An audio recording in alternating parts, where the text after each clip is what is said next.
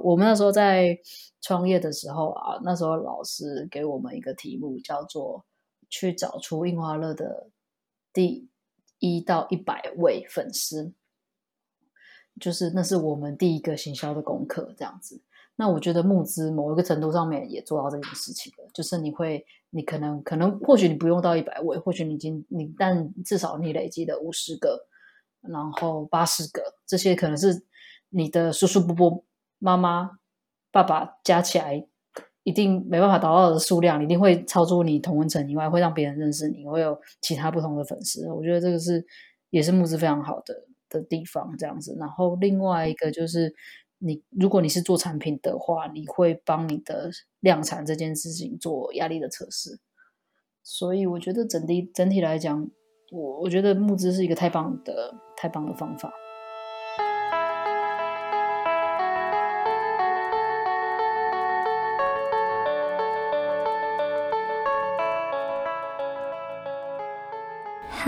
欢迎来到 B N D Lab，我是主持人 Kathleen。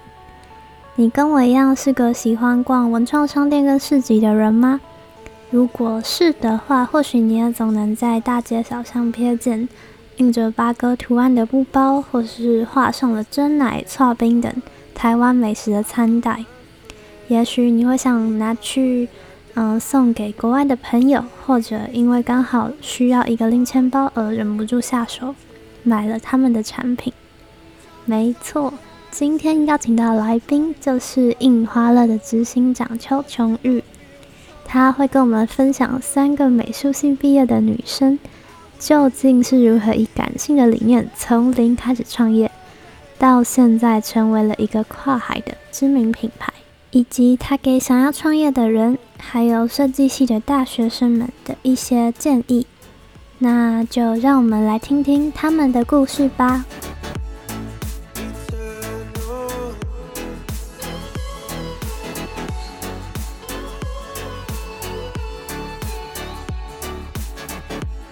开头就是要介绍一下，就是我我怎么会找到这么厉害的？呃，不不不要这么说，印花特的执行长，就是我那个时候在大一的暑假，就刚好一年前，然后就跑去听 Pinko 的讲座嘛，然后那时候就是上面的来宾都超级超级厉害，就是什么 Pinko 执行长，然后 Bios 文化创办人跟 Plan B 嘛，你们那时候好像还有喝酒。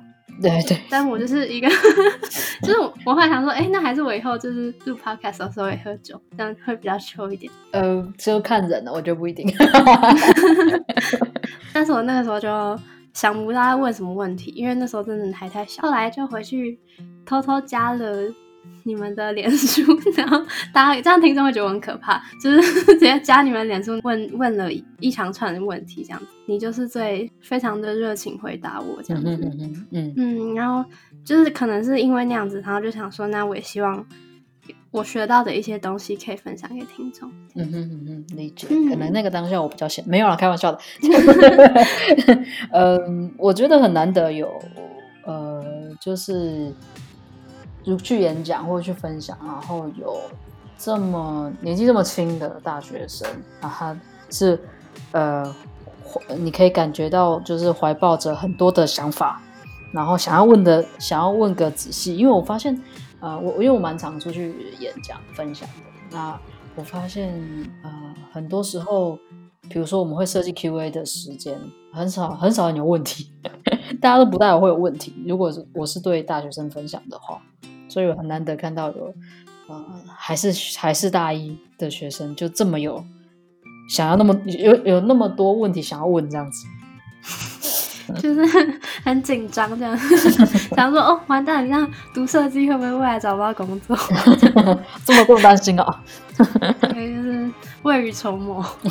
OK，好，那要不要就是请你自我介绍一下，还有介绍一下，就是跟听众介绍一下印花乐这个品牌这样。好啊，OK，呃，哎，Hello，大家好，我是印花乐的琼玉，那我是其中一个创办人之一。那印花乐是一个呃以印花布料为出发点的品牌，那我们想要用印花布料创造美感跟更好的生活。那我们现在啊做用印花布料做成各式样的商品，比如说家饰、服饰、配件啊、包袋。那也在实体的店面或者是网络上面做贩售。目前台湾大概有五间实体的店面。那呃，海外的话，在日本、啊、香港、中国大陆跟泰国都可以买得到印花的东西。嗯，大概简单的介绍是这样子。我是在那个松烟那边很常看到你们的小摊位。是是是，我们那边有一个小 booth。那你们去海外是就是都是在哪里卖啊？呃。跟在台湾的通路性质会有点像，比如说在日本的话，呃，当然日本的成品，那时候我们也有跟着成品一起过去。那或者是像 Loft，它是呃日本设计实体的平台，蛮大型的商店。那在 Loft 里面也会有我们的商品或者是特展。那或者是像一些呃选品店。他们呃想要选一些嗯国外设计师的东西，他们也会呃找我们的商品这样子。嗯嗯，所以就算是一个代表台湾的感觉这样。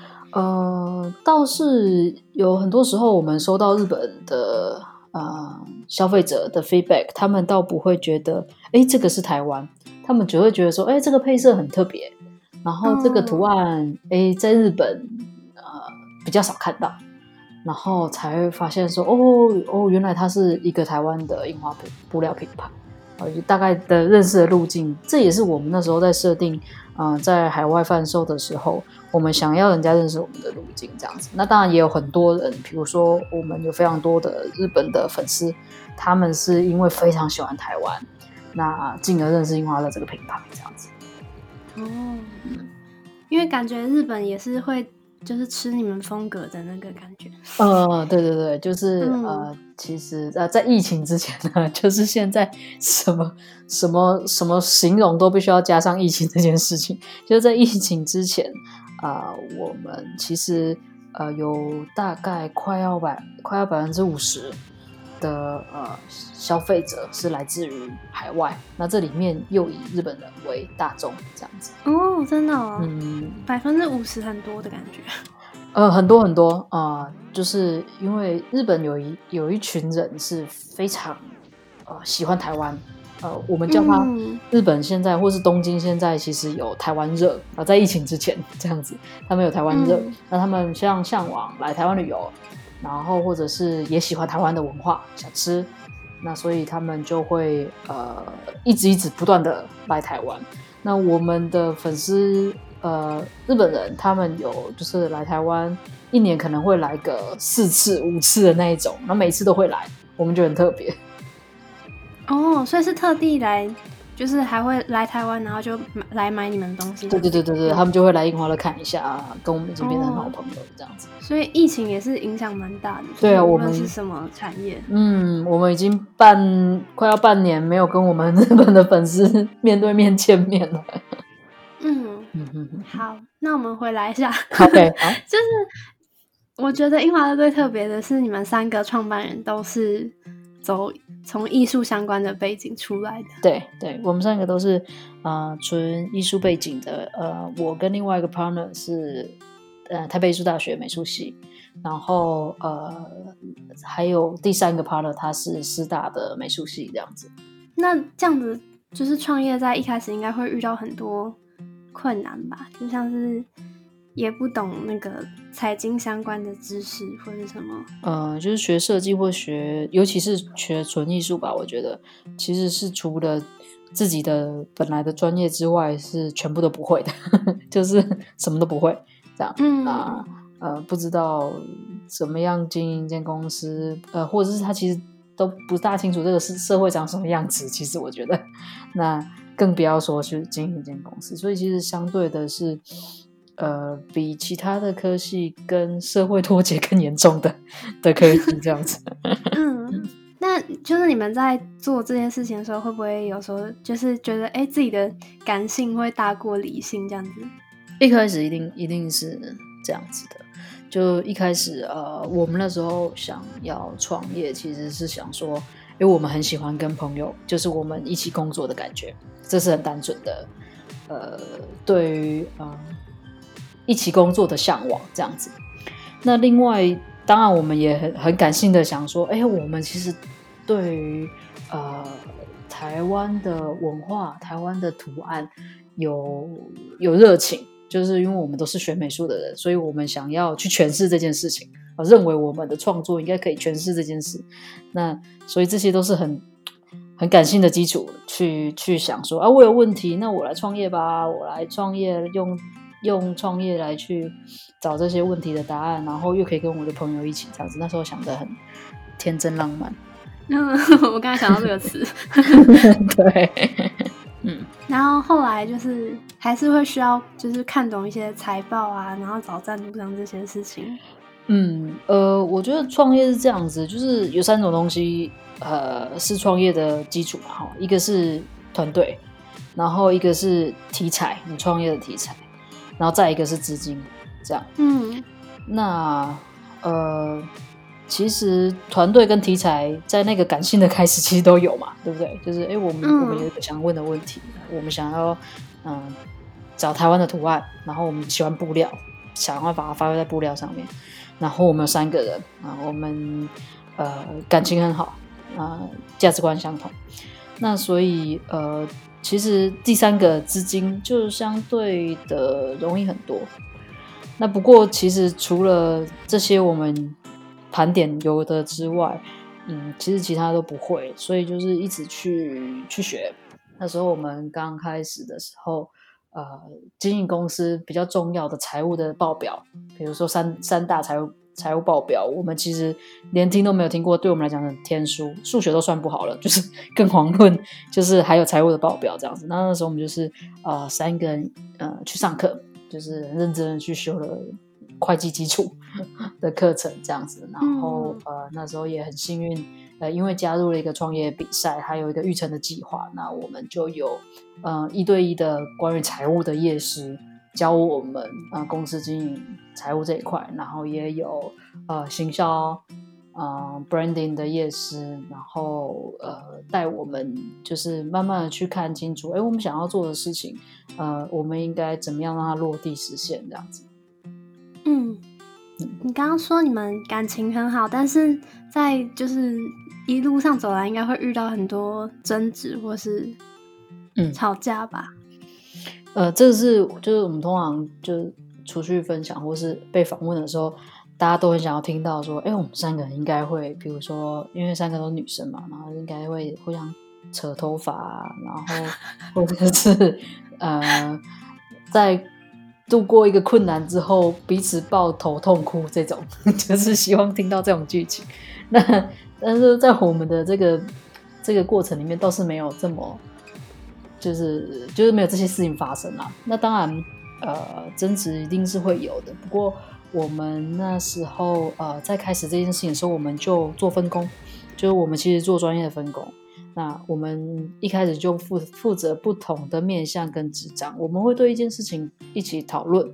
那但是呃，我们就会一分工去让那个人做最后的决定，这样子。所以我们其实有自己的一个决策的机制。哦，OK。那当然，团队一起走，他就是要一直不断的彼此的沟通协调。然后我觉得他是一个，呃，在一个很很坚固的信任基础下面相互带领的一个过程。我之前在就是你们讲座的时候有听到，就是因为你们在创业初期的时候有做过很多热血的事情，然后还蛮印象深刻。就是大家不知道有没有看过，就是在很多独立咖啡店，然后会。挂着，然后反反核的那个标语，就是还蛮熟悉的，就是那其实是印花乐自己印的，对不对？然后那时候是那个呃宝藏园的尖斗咖啡他们的老板，然后他那时候就发生福岛核灾的事情，那他们就想要找有注印的团队帮忙，那时候他们就找印花乐，然后所以第一版的反核旗是呃，我记得那时候应该是做三千多件吧，那就是我们。呃，把呈现停下来，然后就是跟那个建德化飞他们一起把这个旗子印出来，然后所以，但是不晓得为什么它就变成文青咖啡厅的标志，就是如果你要称得上你是文青咖啡厅的话，你就要有一面反合旗。就那时候第一版我们印那。后来就也是有很多呃，就是反核的团体来找我们，但是我们就因为那时候呃，尖头咖啡他们老板他们是想说这个东西它就是开一个开放版权，那我们就呃就只有做了那第一次，那后来就是开放版权，让大家都可以去印这样子。所以那个时候还是很公司还很小的时候，对，那时候公司还很小，然后就是一种呃我们。跟员工，呃，就觉得我们应该要做对的事 这样子，然后包含我记得那时候分享说，呃，学三一八学运的时候，我们也是把铁门拉下来，就是重新去立法院那一天，学生重新去立法院了，我们就想说，嗯，我们应该要去声援，我们就把店关一关，然后就带着全部的员工，然后自己在那个我们自己的布上面写了，呃，经济可以前进。呃，民主不可以倒退，像这么这么这么激烈的言论，然后就就冲到青岛东路去。啊，那时候大概是几个员工？那时候不多，那时候大概加上我们三个，大概是一个五个六个的的员工的时候，然后我们只有一间店，所以很容易就可以说啊，我们今天不营业了，然后我们就去我们就去上街去游行，说走就走，对，说走就走，然后那个时候也。呃，我们我记得我们那时候刚搬办公室，那那个办公室都还没有油漆，跟我们就自己装修嘛，没钱了自己装修，啊还没有油漆也没还还没有什么，就我们那时候邻居都觉得很奇怪，为什么我们那个办公室是二十四小时都一直有人进出进出？就我们那时候就把办公室打开来，然后呃，因为我们的呃办公室的地点在大稻城，离青岛东路很近，那时候我们就把我们所有的雨布通通拿出来。然后开了板，那就有职工一直轮流来我们办公室里面印印布条。那印完布条，印一批就送到青岛东路，印一批就送到青岛东，这样子，就是还蛮还蛮有趣的。那时候二十四小时，二十四小时都一直有职工在我们的办公室进出。嗯，好酷哦。对，那就是就是一种对啊，就是一种呃，觉得天真浪漫嘛，应该要做。应该做自己认为对的事情，这样子。那时候，呃，你给我的提纲是问说，哎，是不是因为这样子，呃，所以会有一票认同你们的粉丝？我觉得品牌的早期是这样子的，就是品牌的初期一定跟创办人的特质是非常接近，那是很正常的，因为就是创办人就是品牌的灵魂嘛，在一开始的时候。但因为，呃，我们品牌到今年已经第十十二年了。那我我自己觉得，现在品牌跟我们创办人的关系，它比较像是我们这个团队生出来的一个孩子。那樱花乐它有我们的 DNA，就是创办人的 DNA，但是它已经长成自己的样子了。这样，那它会自己长大。嗯，有的时候我们甚至觉得是粉丝在帮我们教这个孩子。哦，嗯，因为我们会很常去问呃我们的客户意见啊，然后甚至呃我们现在在决定一个设计，过往我们在决定设计，当然是呃我们觉得哎这个东西会卖好吗？或者是呃这个这个颜色好看，这应该是明年的流行，好，那我们就我们就我们就做这样的颜色，我们就画这样子的图案。那但是呃。这几年我们在做设计的时候，反而是去呃更倾听或是收集顾客的声音。我们在决定设计的方法是，我们会用统计的方式，就是统计说，哎，我们我们一整年到底什么颜色是卖的最好的，什么图案是卖的最好的，什么品相是卖的最好的，那大概落在哪个价格带是卖的比较好的商品。那我们会去集结这样子的统计去。影响，或是去呃参作为我们下一次明年度或是后年度设计的参考，所以我们觉得，嗯，某个程度上面有比较像是粉丝在教我们带这个孩子那种感觉，就是粉丝在告诉我们，啊，哎，他们想要的，他们喜欢的品牌，啊，它应该长什么样子？哦，了解，嗯。就是这创业下来，会不会有遇到那种很挫折或者很想要收手的时刻？嗯嗯，呃，创业到现在第十二年吧。然后我们，哎，我们常常在，就是也被常常被问到这个问题。然后我们的答案到现在都是一致的，就是每一天我们都想要放弃。嗯，很不励志吧？那是怎么怎么什么东西让你 怎么还可以？对不对？对对对。呃，就是因为。呃，创业或做公司是这样，就是每天都会一直遇到一个新的挑战。那有可能是因为这个品牌它一直在转变嘛，一直在呃，或者是公司一直不断的放大这样子，所以都会有一个又一个的挑战来。然后，嗯，我自己对创业这件事情有一个我自己的诠释跟形容，就是我觉得创业很像是在一片都是黑暗的地方。然后你看，你看不到呃前方的路，你也看不到旁边的环境，那你只隐隐约约看到远方有一个一点点的光线，这样子，那你就一直朝着那个光线走。然后呃，在这个走的路上面，你还是一样，你就只有看得到那点的光线而已，其他也都看看不到，就是摸着摸着黑暗继续往前进这样子。那我对我自己来讲，我是。我自己觉得我有一个很大的好奇心，我想要知道那个光线的最后它到底长什么样子，它是不是我相信的那样？嗯，就是还是一个蛮，呃，蛮蛮感性的自己的自己的想法这样子。嗯，好抽象哦。那很孤独的感觉吧？孤独的啊，很。那可以请问，平常 CEO 就是平常是都在做些什么事情吗？就是可能。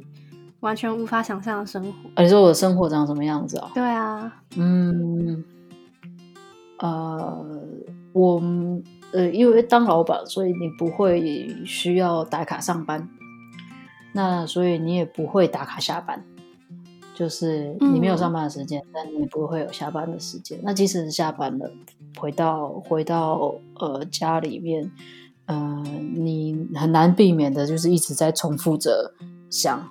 想想公司的事情，这样子，那会必须要还要特别做一些动作，让自己抽离开来一段时间，然后再回到这个这个状况，这样子，大概是一个这样子的状态，就是这这十几十几年这样子。OK，所以不要轻易尝试啊，就是离不开的，就对对对，像是爸妈跟小孩，就是。当爸妈没有休假的时候，对对啊，你塞不回去的，就是你已经开始了这件事情。当然，当然也可以，呃，也有也有很多人就呃，就是把创业这件事停止在一个他觉得他舒服的状态嘛。但因为我一直都还没有走到那个光的尽头，所以路的尽头，所以我还在还在想办法的往那个方向前进，这样子。还没有满意嘛？那你觉得那个镜头应该是怎么样子的？呃，他呃，我我们三个其实呃一直都很希望这个品牌，就像呃，真的是像父母一样，就是父母当然希望这个小孩他可以自己自己独立，他有自己的性格，他可以自己过得很好，长出一个他自己的样貌的那个时候，啊，可能才是我们慢慢的啊离离开的这件离开的时候，这样子。那时候我们在做品牌的时候，我们其实有一个。很远大的梦想嘛，就是因为我们呃，我们被日本的品牌跟日本的设计影响很深。其实，那我们其实一直都很向往，呃，日本的品牌它可以做五十年、六十年、一百年，就是这是我们觉得很不可思议的地方。所以我们其实很期待这个品牌它可以走很久。它可以走一百年，我们期待做一个一百年的品牌。那我们在这一百年里面，就只会是一个很小很小的开头，这样子。但是我们希望它这个开头是可以让它有一点点基础，可以很细水长流的这样走下去。嗯，又很严肃了，是不是？嗯，有一点。对啊，因为这让我想到，我前面其实还有一个很严肃的问题，就是妈的？就是因为台湾的文化创意产业在那个时候十年前感觉也不是很被看好的嘛，就是没有什么人在做，然后这样会不会很害怕，或是会想说要怎么开始？嗯，倒还好，呃，因为呃文文化创意产业，这的确是我们创业之后才有的这个名词。那但是我们大概在创业第三年、第四年的时候，一开始，呃，这个环境已经开始，嗯，有注意这件事情。那那时候，呃，我们开始的时候，其实因为因为很感性嘛，相信我们自己相信的事情。然后那时候我们有去做一些，呃，资料的收集。我们发现，其实，呃，台湾其实有已经有一有一批前辈，他们啊，在做很勇敢的事了，就是在做品牌。那一直到现在都还存活着，品牌也都都还有这样子，所以我们觉得，嗯，虽然我们的题材是那个时候台湾的环境还没有人做的，就是印花布料然后图案这件事情，就是其实还没有人做，但我们觉得，我们相信啊，就是台湾的环境它应该会慢慢转变到他家大家开始注意自己的生活，然后开始想要追求自己。呃的个人的特色风格或是价值，那那文化创意产业，它某个程度上面，它就可能变成可以变成一个产业，因为有需求了。嗯嗯，对，所以就是所以你平常也是会去看一些就是市集啊，或是文创产品的人吗？呃，我们那时候在创业的时候啊，我们很喜欢逛市集。然后，呃，到现在当然也都还是嘛，就是很喜欢去去看一些很很就是新的或者是个人设计师这样子。那呃，我觉得那是对我们来讲是一个很大的养分。不过我们在开始这件事情的时候，我们那时候其实是，诶，那时候我们在开始的时候，创意市集它是一个很专有的名词然后就不像现在的市集。那这个创意市集里面的。呃的摊位或者是或者是产品，它比较像是个人设计师啊，比较偏个人设计师这样子。那我们那时候其实呃想要做这件事情，我们那时候就把自己定位在我们想要做的是品牌，而不是个人设计师的品牌这样子。嗯，所以呃我们认为的品牌，它是它必须要是有架构性的、有逻辑的，在在讲一个核心的事情这样子。那它是把个人的色彩抽离一点的，这样。嗯，这边很抽象吗？不会，这边这边有懂。这边有，这边有懂。对，OK，就是感感觉得到，嗯嗯。那就是如果想要创业的话，我们不知道是设计学生或是工作者，应该要。具备或是准备哪些能力？嗯嗯嗯嗯，呃，我觉得就是还是一样，建议大家不要轻易的尝试创业啦，就是真是一个不归路。拼命在赶大家，对对，就嗯。就是虽然现在的社会风气会觉得哇，创业好像看起来有点帅这样子，但是，哎，就是大家还是劝大家还是想清楚这样子。那如果真的哎想不开，或者是发现自己嗯好像有点适合创业的话，我我是蛮建议呃，如果大家还都还是一个学生的阶段，那我觉得从啊学校就尽量想办法去摄取一些。商业的知识，对市场的敏锐度，这个是第一个呃要点，这样子。那另外一个要点是人脉，就是我觉得虽然这个好像很老掉牙，但是其实呃不要小看自己还在学生时代呃建立的关系，好，就是跟同才之间的关系，或者是如果你是一个设计科系的。的的同学，你跟厂商哦，一些可以帮你把东西做出来的厂商的关系，我觉得这个都太都都太重要的。然后那时候，然后之后我有建议你，就是呃要去实习，不管你是想要创业，或者是你是不是想要做设计师，一定要去实习，去一个你觉得你喜欢的领域，而且是顶尖的公司，想办法进去里面实习，那会呃完整。或者是会丰富你整个对于呃一个公司的营运、一个商业模式，或者是看待呃呃一个一个一个社会的运作，一个它会丰富你所有的想象这样子。那所以我觉得建议大家是培养商业知识，培养市场敏锐度，然后跟要建立人脉，记得要去实习这样子。嗯，因为实习好像也可以提早让我们看一下，就是这个东西到底是不是自己喜欢的。嗯嗯，对啊，你有可能呃实习的发现，哦，你这辈子不要再碰这件事情了。我觉得那都是非常好的一个获得。嗯，还有没有什么想要跟学生、大学生说的话？呃，我我一样想要，就是建议大家，就跟那时候建议那个。建议你的一样，就是我觉得，呃，如果是一个大学生的话，时间，然后还有你用不完的精力，这个是一个身为大学生最大的资产。这样子，那我很建议大家就花时间跟花精力在做白工这件事情上面。做白工吗？对，没有啦，就是怎么样是白工？就很花时间的嘛。然后很花很很很耗体力的嘛，但是又不会不一定得到相对的报酬，那不就是白工吗？但是但是呃，我觉得多经历都是好处。呃，我那时候大学的时候，我其实其实我嗯，我我我我的家里算支持我，我不用打我不用呃打工赚自己的学费，但是我在大学的时候，我打了超多工，就是。呃，像是什么？比如说，我在大学的时候就去帮那时候呃，就是艺术家，因为我们是美术系嘛，就纯艺术的科系，我去帮艺术家做作品，然后呃，就因就因此认识了呃艺术家，那他就是这些认识的老师，后来都变成我非常我觉得非常大的养分跟资产，这样子。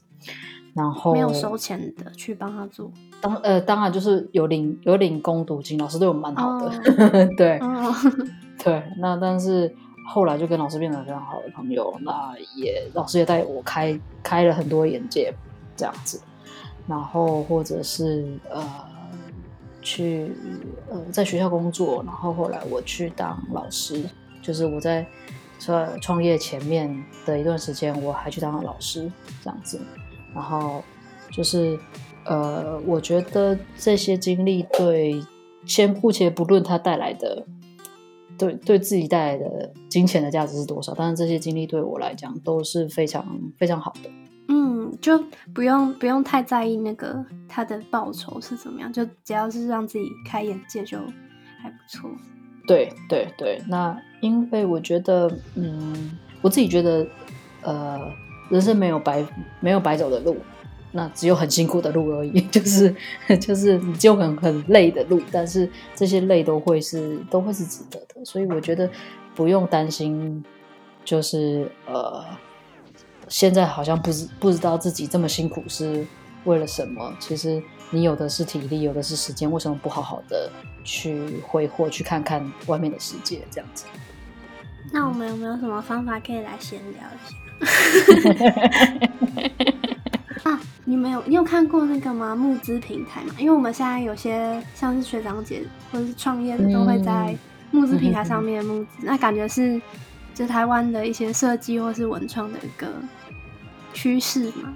对，对啊。那就是你对这个有什么看法吗？嗯，我们那时候我是我是觉得蛮。蛮可惜，我们太年纪太大了。就是我们那个时候创业的时候，没有一个这样子的工具。我自己认为这是一个工具。那嗯，我觉得它可以做到几个。呃，如果你是在一刚开始做品牌，不管你是个人设计师，或是你是一个公司的品牌，呃，就是它可以做到品牌最一开始很需要的几件事情。一个事情是它有行销的价值。就是你透过这些平台，其实呃会有更多的人认识你嘛。你开始讲自己的想法，会有更多人认识你。那一开始这个行销的价值是每个品牌在开始的时候都很想要的。然后跟他还有很棒的一点，它可以呃做到市场的测试。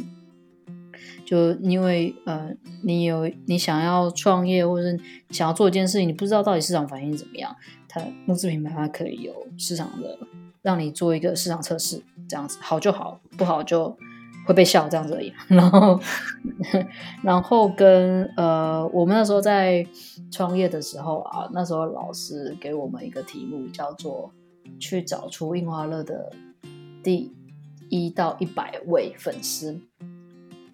就是那是我们第一个行销的功课，这样子。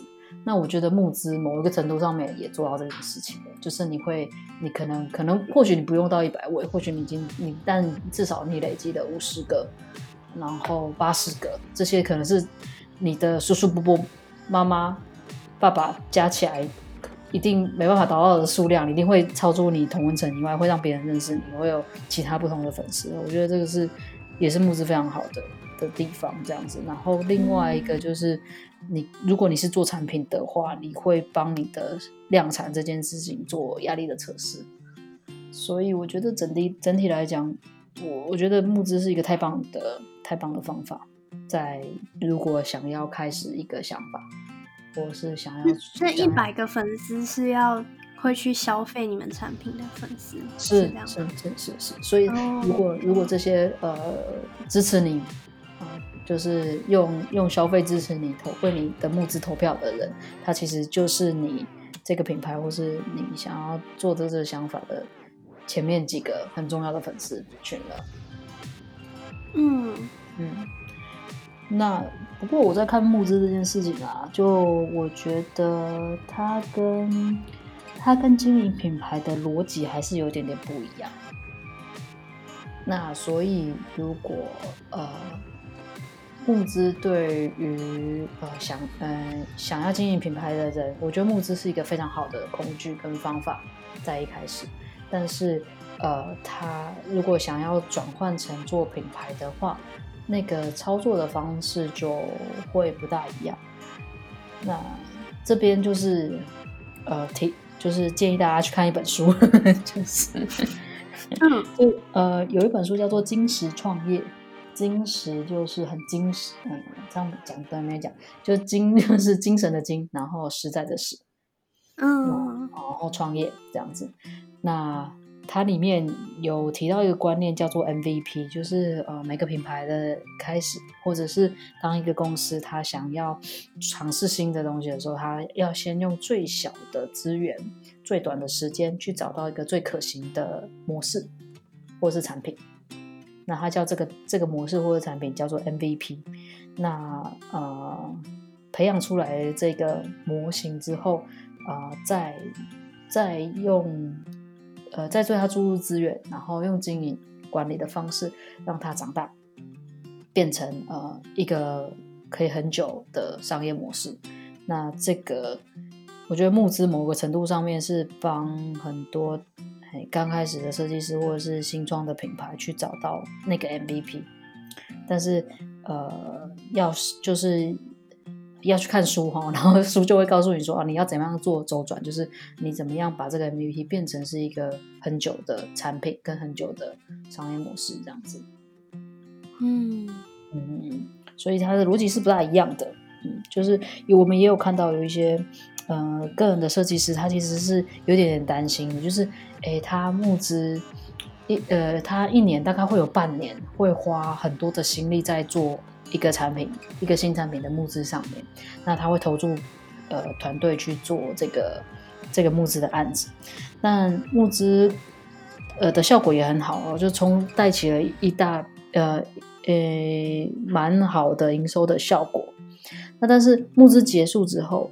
的下半年，或者甚至是第二年，呃，它其实会让团队或者让这个品牌会觉得说，哎，那我是不是还要再继续想办法有新鲜度嘛？然后或者是我要不要继续再把我们团队半一半的心力通通压在这件事情上面？这时候是呃，这些品牌或者设计师他们会比较苦恼的问题，这样子。那其实我觉得原因是在于他他的方式沟通方式。跟消费者沟通方式不大一样，那要做一个比较好的这样子的转换，就是要怎么从募资平台转募资平台转换到就是直接用品牌跟消费者进行沟通。是是是是是，没错没错。你你有没有有没有办法长期的跟消费者建立关系？那你有没有办法呃让这些商品变成是很经典的、很久的存在？那不管在什么时间点，嗯，粉丝都会因为这些商品，嗯，跟这个品牌做互动，这样子。嗯，好。那有没有想要就是工商印花乐最近的一些？哎有有有，谢谢给我这个机会。呃，我对啊对啊，我们因为我们每年的年中间就差不多这个时间点，然后我们都会跟我们的呃粉丝做一个互动这样子。那我们这一次会除了跟我们粉，我们我们叫这这一档的活动叫做花粉热，就是印花乐的花。粉就是樱花乐的粉丝，然后花粉乐这样子。那呃，在这一次呢，我们又搭配了振兴券。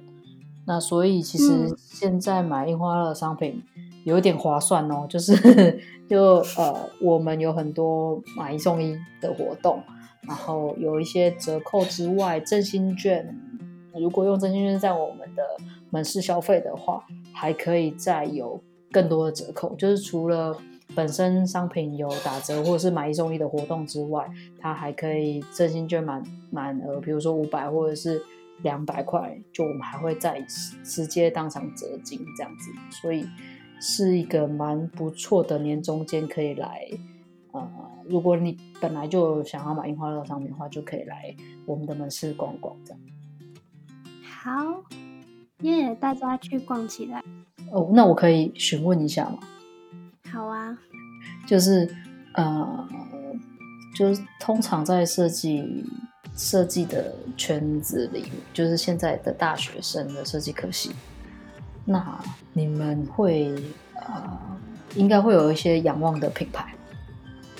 那这些仰望的品牌会变成是仰望的品牌，自己觉得有哪些的特质会让你觉得，哎，他是你会仰想要仰望的品牌？很有一个自己的。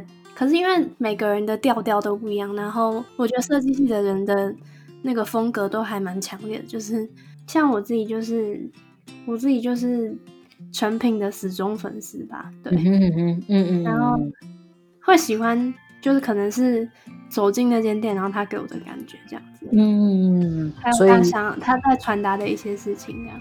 嗯，品牌传达的氛围对你来讲很重要。嗯，对。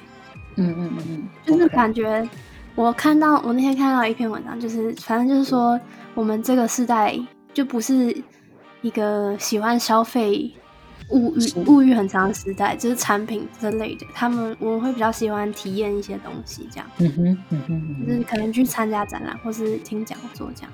所以这个 podcast 就是一个线上讲座这样。是是是，理解。嗯嗯，因为呃，那你有问我一个说那。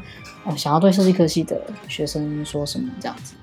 然后，嗯，我觉得，呃，我想设计科系的学生他一定有他自己喜欢的品牌，喜欢的呃设计师或者是风格的样貌这样。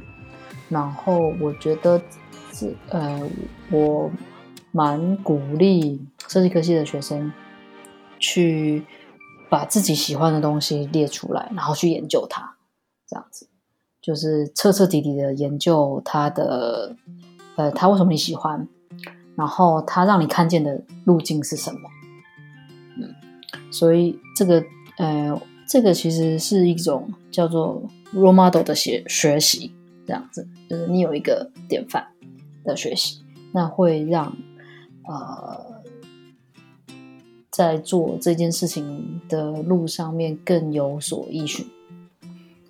哦，天哪！用问题来回答我的问题，好高端。哎，没有没有，就是所以我觉得，哎，蛮建议，就是呃，大就是如果是设计科系的学生的话，就可以多看看，然后去挑出最喜欢的，然后去研究。那个设计师，或者是，或者是你不是一个设计科系的学生，就是将来想要当摄影摄影师，那也 OK 啊，去研究一个你觉得你很喜欢的摄影师，他他是花了呃多少年呢？然后跟他是走一个什么样的路径到一个那样子的位置，那被你看见，那或是被这个世界看见，那或许那个可以变成是呃未来路径的一个一个参考，这样子。我觉得好像做什么事情都差不多是这样子。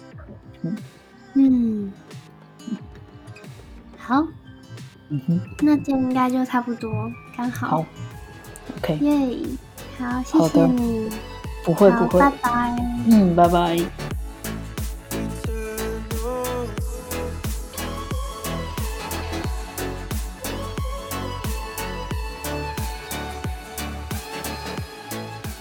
今天跟邱执行长从印花乐的现况聊到创业初期的热血跟憧憬，当团队有纷争的时候要怎么做沟通，在大学期间该做哪些事情，还有如果真的想不开想创业的话该怎么办。这集从邀约到剪辑的过程，花了我将近两个月的时间。那其一是因为执行长也很忙，那第二其实是因为在录这集的一开始呢，我就被执行长说真是太认真的节目，所以我超苦恼的，就是到底该怎么样才可以做的比较轻松，然后就把这集放了很久，不想面对。不过还是希望在听的你就是觉得有所收获。如果有任何建议，都欢迎到 Apple Podcast 下方帮我留言、打星并评分。那你也可以在 Instagram 上面搜寻 BND 底线 LAB 就可以找到我们。那就谢谢你今天的收听，我是主持人 Kathleen，我们下周见。